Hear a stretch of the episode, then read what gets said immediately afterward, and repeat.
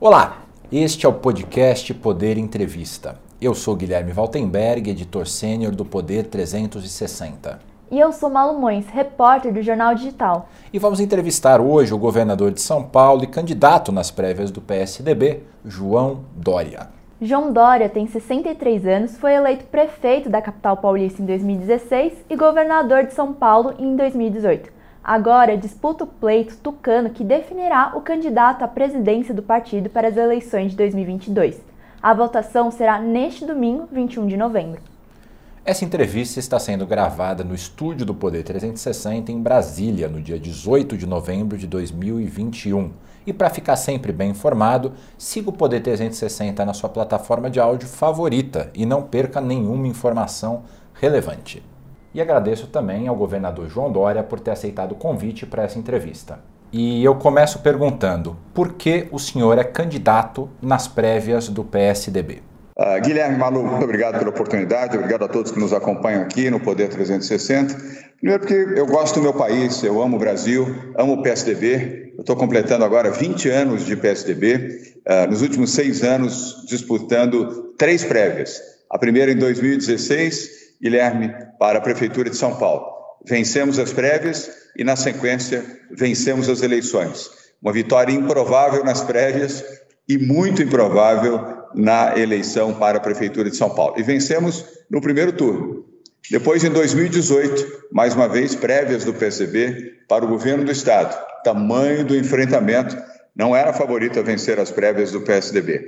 Vencemos as prévias em 2018 e, na sequência, vencemos as eleições para o governo do Estado de São Paulo. Agora, terceira vez, terceiras prévias, desta feita pela primeira vez prévias nacionais, uh, do PSDB, aliás, todo uh, o elogio ao PSDB por uh, incorporar prévias para a indicação do seu candidato à presidência da República, com dois outros grandes candidatos, Arthur Virgílio e Eduardo Leite, e que teremos o resultado agora neste domingo. Portanto, Guilherme, Malu, eu sou filho das prévias, grande defensor das prévias, prévias somam, agregam, uh, capilarizam, permitem que os candidatos, no caso específico, uh, tenham percorrido o Brasil, dialogado com os filiados do PSDB, também com a mídia, conhecido melhor a realidade do país e, com isso, preparado a campanha do PSDB para as eleições presidenciais de 2022. Governador, tanto a sua campanha quanto a de Eduardo Leite questionaram a segurança do aplicativo de votação.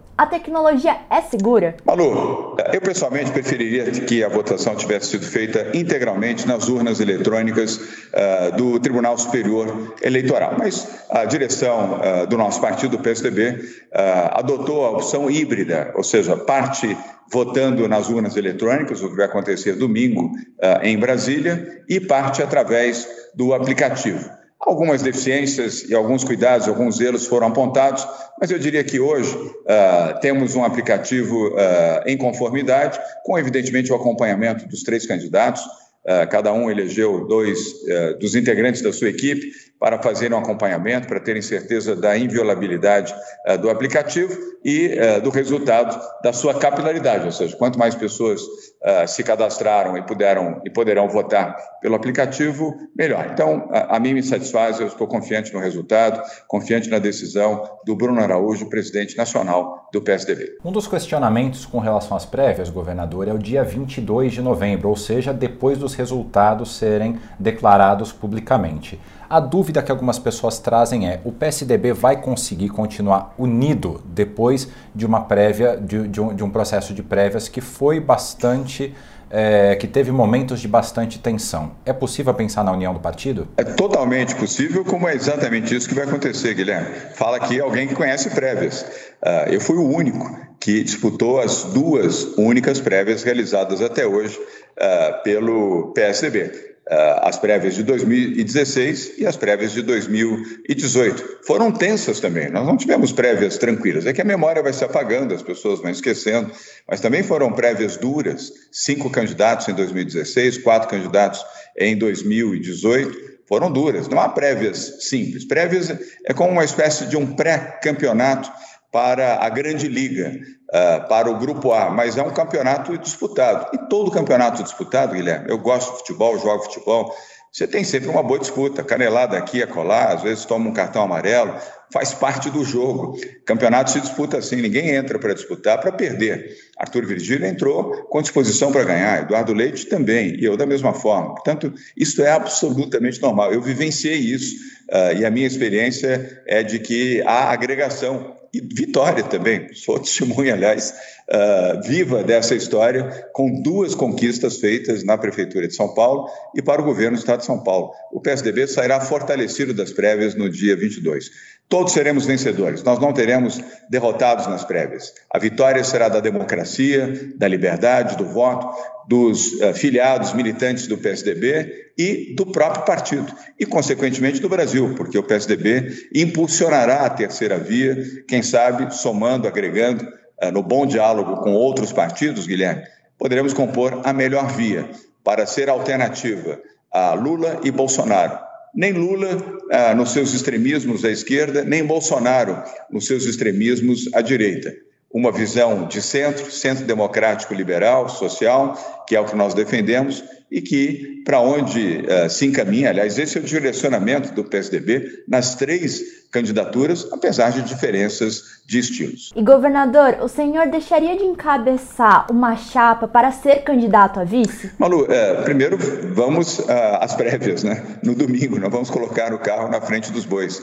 Seria uma falta de humildade eu comentar, fazer um comentário desse tipo agora. Vamos esperar o resultado das prévias e aí sim uh, vamos construir alianças uh, com o PSDB e sob a liderança de Bruno Araújo. Existem uma série de nomes hoje na terceira via. Recentemente, Sérgio Moro, inclusive, lançou a candidatura dele é, por esse setor aí do eleitorado. Qual que é o diferencial do PSDB das outras candidaturas? Cada candidatura tem o seu valor, incluindo Sérgio Moro, a quem respeito, uh, que fez a sua filiação ao Podemos, ainda não anunciou oficialmente que é candidato à presidência da República, mas uh, ele tem uh, o seu patamar, tem a sua dimensão e tem a sua força. E agora é filiado a um partido político, que é o partido do Podemos, da minha amiga uh, Renata Abreu. Portanto, uh, isto é um, é, provavelmente será um dos uh, personagens que poderá compor essa grande frente democrática, liberal, social, de centro.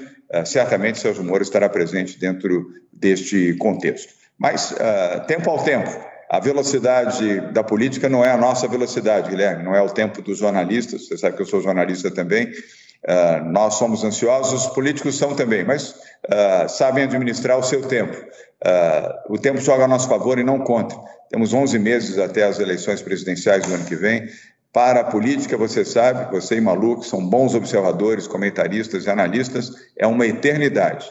O PSDB, desde 94, foi o primeiro ou segundo colocado em todas as campanhas presidenciais. Hoje, luta para ser a terceira via. Onde o partido errou? Malu, eu prefiro não uh, ser um crítico do passado, e sim um analista do presente e um entusiasta do futuro. Uh, o PSDB uh, eh, teve vitórias importantes em 2018, no Rio Grande do Sul, no Mato Grosso do Sul, em São Paulo, e nós ampliamos, inclusive, a nossa bancada.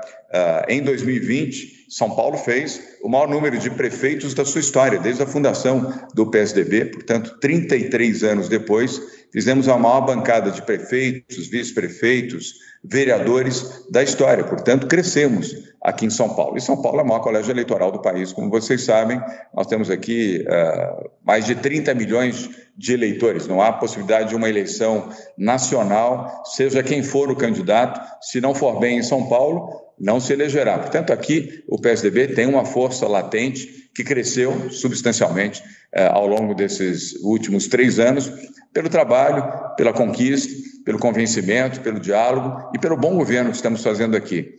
Portanto, vamos olhar daqui para frente. O PSDB será competitivo nas eleições de 2022, não apenas para a presidência da República, Malu, também para o Senado, para uh, os deputados federais, para a Câmara Federal, para as assembleias legislativas e para os governos estaduais.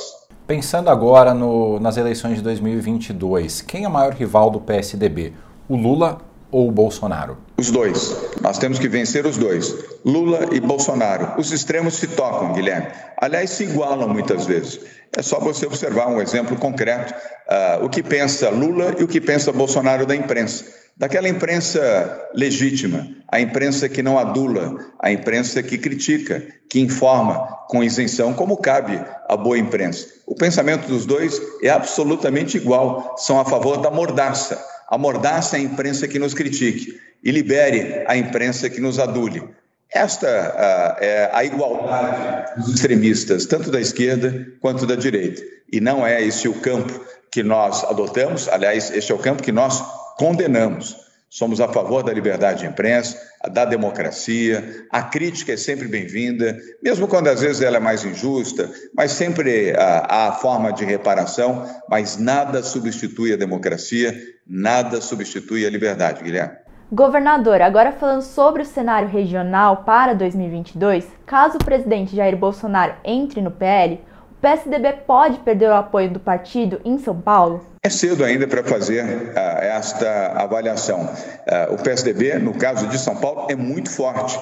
E nós temos aqui uma base de aliança, Malu, bastante expressiva. São 13 partidos que apoiam o nosso governo aqui em São Paulo. Portanto, isso até contradiz a posição de alguns que aqui somos desagregadores, que não agregamos, que não somamos. Ora, quem coloca 13 partidos na sua base uh, e mantém um diálogo construtivo, não há nada de espúrio, não há nada de irregular uh, nas relações republicanas entre partidos que nos apoiam e grandes conquistas feitas no debate e no voto na Assembleia Legislativa.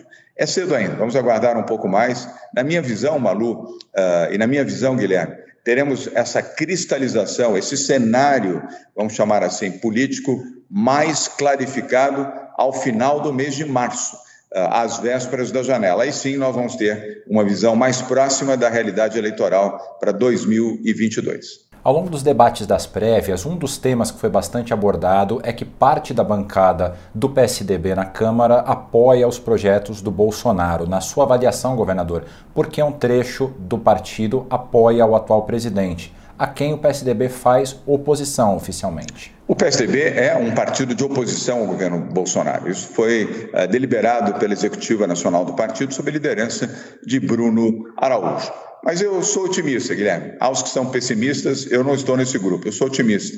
Eu entendo que, se não todos, a maioria dos deputados que circunstancialmente votaram em pautas bolsonaristas até agora, depois das prévias do PSDB, farão uma profunda reflexão em relação ao seu próprio futuro, ao futuro do PSDB, e poderão ficar mais próximos Uh, não só da tese, como da prática que representa o PSDB como partido de oposição ao governo Bolsonaro. Portanto, eu tenho uma visão otimista que, ao longo deste período, final de novembro, ao longo do mês de dezembro, janeiro e fevereiro, nós teremos uma consolidação do PSDB, uh, formando com mais força e mais unidade um partido de oposição ao governo Bolsonaro e de oposição à, à candidatura Lula. Eu queria aproveitar esse gancho para te fazer uma pergunta. Qual que é a tua avaliação, a tua opinião sobre, as PEC, sobre a PEC dos precatórios e o pagamento do Auxílio Brasil proposto pelo governo Bolsonaro? Eu vejo, Guilherme, de maneira distinta. Primeiro, uh, cooperar, ajudar, amparar as pessoas mais pobres e vulneráveis é obrigação de qualquer governo responsável mas de qualquer governo responsável. Você não pode cometer uma irresponsabilidade de romper uh, a lei de responsabilidade fiscal, de romper o teto de gastos, ainda que seja para ajudar os mais pobres com o título de auxílio emergencial, Ajuda Brasil ou qualquer que seja o nome. E sabe por quê? Porque isto, ao ferir, ao romper a Constituição, o limite do teto de gastos, Guilherme, quem vai pagar essa conta, e será imediato, serão os mais pobres. Isso vai aumentar a inflação mais do que nós já estamos no momento. O Brasil tem 10,67, a maior inflação dos últimos 12 anos. Conquista do governo Bolsonaro, conquista do ministro Paulo Guedes, oferecendo uma inflação de dois dígitos aos brasileiros.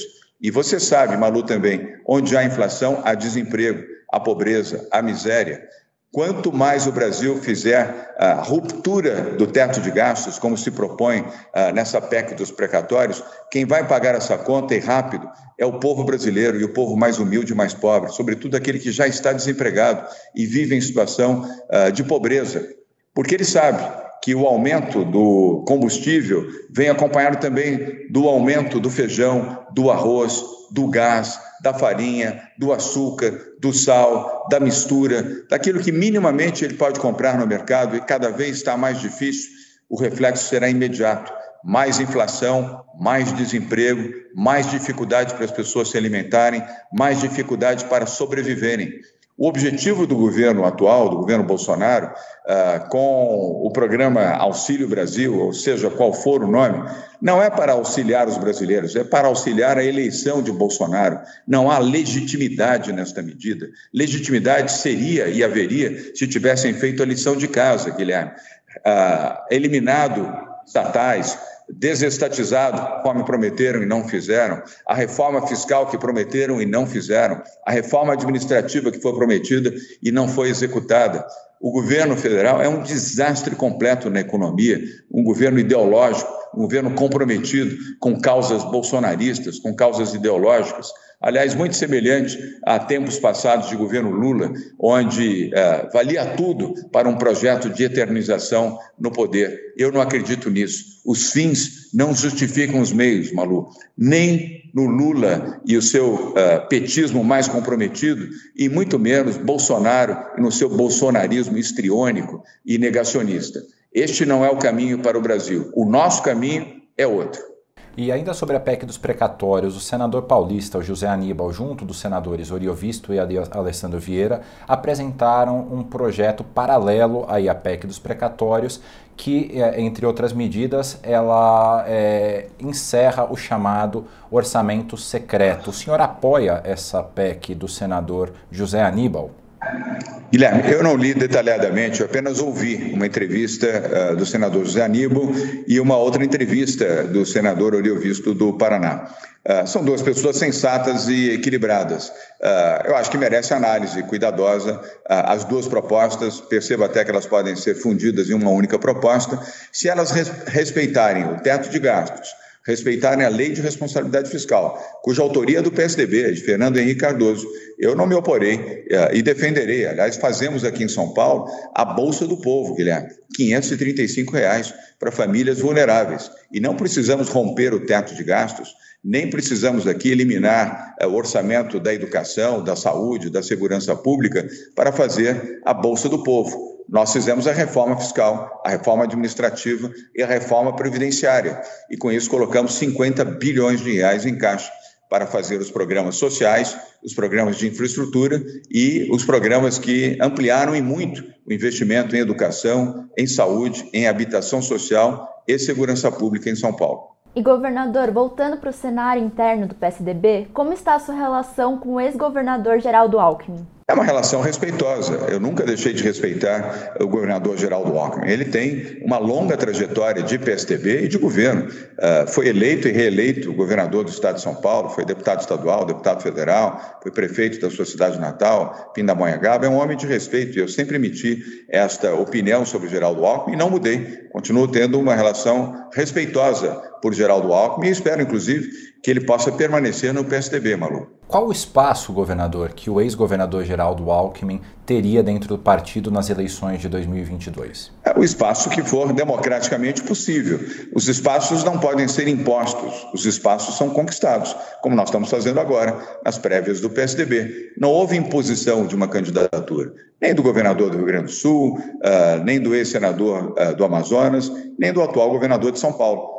Foi uma conquista que está sendo feita, ratificada pelo voto direto de todos os filiados do PSDB. É assim que se faz a boa democracia. Pelo menos nos tempos de hoje, essa é a melhor democracia. Não é aquela que se decidia no passado, não muito distante, uh, numa mesa de jantar com bom vinho à mesa, onde três ou quatro pessoas decidiam quem seria o candidato do PSDB. Esse é um tempo passado e esse não é o melhor tempo democrático. O bom tempo é o tempo das prévias. E qual a tendência agora do partido? É ter prévias em todos os estados, todas as capitais, por exemplo, ou as prévias vão se limitar à questão nacional, às candidaturas nacionais? Boa pergunta, Guilherme. Pessoalmente, entendo que o PSDB deveria adotar prévias daqui para frente permanentemente para a escolha dos candidatos às prefeituras municipais, aos governos estaduais e futuramente para presidente da República. As prévias é, representam uma demonstração clara de respeito à democracia e respeito aos filiados do PSDB. Eu apenas faria uma alteração em relação às prévias como estão sendo propostas neste momento, e nós todos aderimos a ela na forma em que está, mas entendo que cada voto deve ser um voto, Guilherme.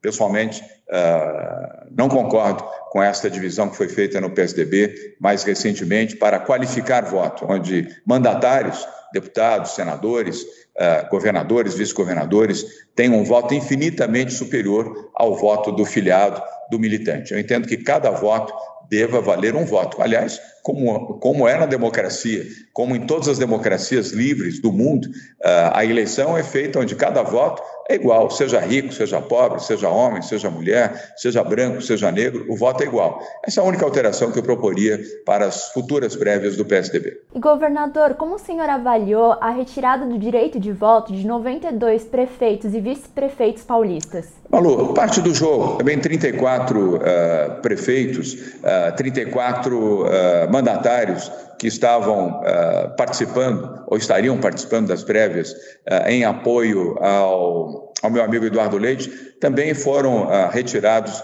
na validação dos seus votos nas prévias. Lembra-se que eu falei do jogo de futebol, numa boa disputa, canelada aqui, acolá? Faz parte do jogo, não tem problema. Nós temos mais de 1.200 prefeitos que estarão votando. Não serão 94 de um lado, nem 32 de outro, que vão alterar o resultado eleitoral das prévias no próximo domingo. Governador, a entrevista está chegando ao fim, mas dá tempo de mais uma pergunta. E eu queria entender um pouco a situação que foi revelada ontem pelo jornal Folha de São Paulo, de que o governador Eduardo Leite teria pedido para o senhor adiar é, o início da vacinação é, como parte de uma conversa que ele teve com o então ministro General Ramos. O que, que aconteceu de fato nessa situação? Para que fique tudo bastante claro a esse respeito.